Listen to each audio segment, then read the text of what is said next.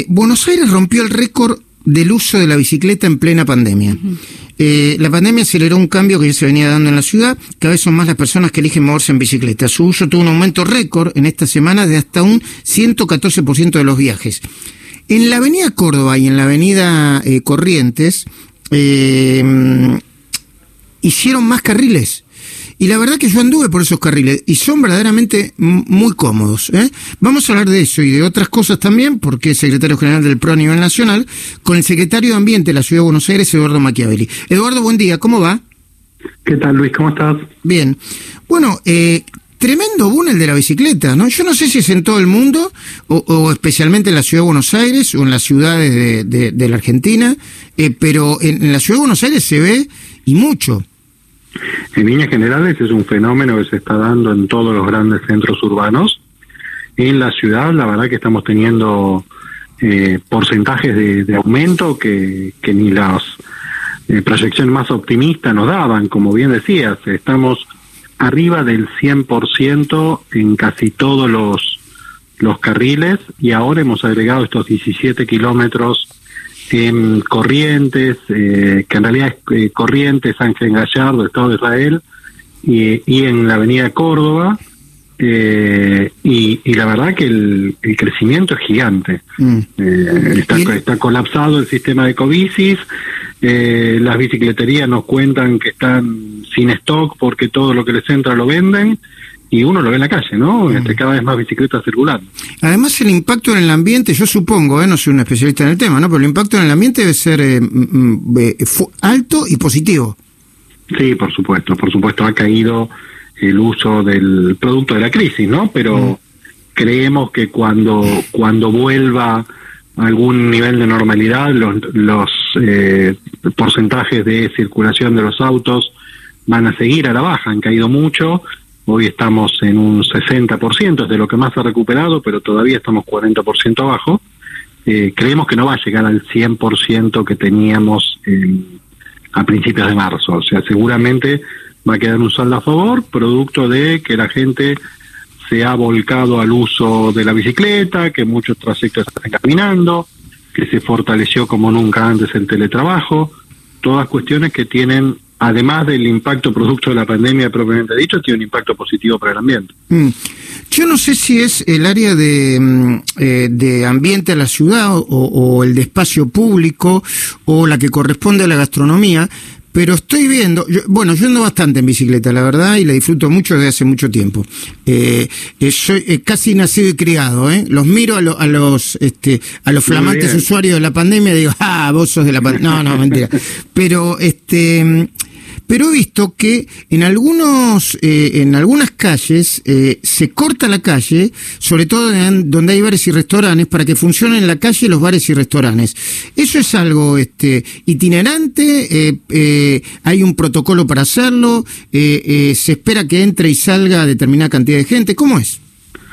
Por ahora son cierres provisorios que estamos haciendo para darle una expansión al uso del espacio público, que es uno de los resultantes positivos de esta crisis. Vamos a ver cómo evoluciona en el tiempo y la cantidad de personas que utilizan esos espacios que cerramos tiene que ver con la cantidad de mesas que se colocan en el espacio público. Hay calles en Palermo, en Villa Devoto, en San Telmo, en diferentes barrios de la ciudad. Hemos ido cerrando calles para el uso de gastronomía. La verdad que en todos los casos yo me he recorrido en estos días entre trabajo y, y, esparcimiento porque fui a, cenar a alguno de ellos, me he recorrido todas y, están todas que, que, a full con la cantidad de mesas ocupadas. Así que vamos a ver cómo evoluciona en el futuro. Va a depender muchísimo del uso del auto, va a depender de muchas variables. ¿Se cumplen los, protocolos de, distanciamiento, uso del barbijo en, en, en, los lugares este, eh, donde están abriendo eh, restaurantes y bares?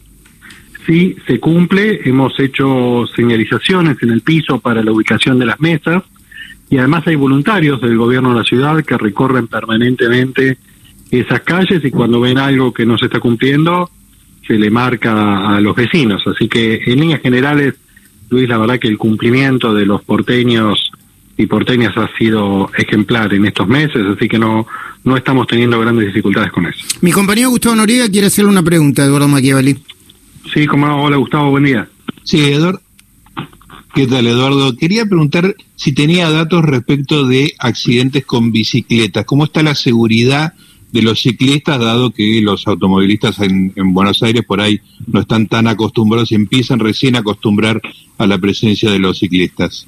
No tengo datos recientes, Gustavo, pero seguramente deben estar a la baja porque si bien ha crecido mucho el uso de bicicleta, ha disminuido muchísimo el uso de autos, así que seguramente deben estar a la baja comparado con otros periodos.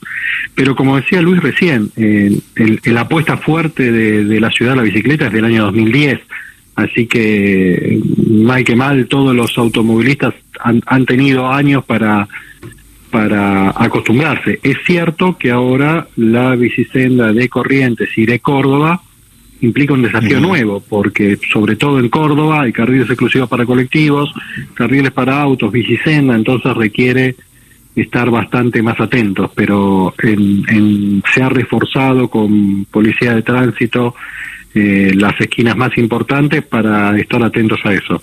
Y, y, el, y, y ya que estamos con, el, con que volvimos al tema de las, de, de las bicis, el...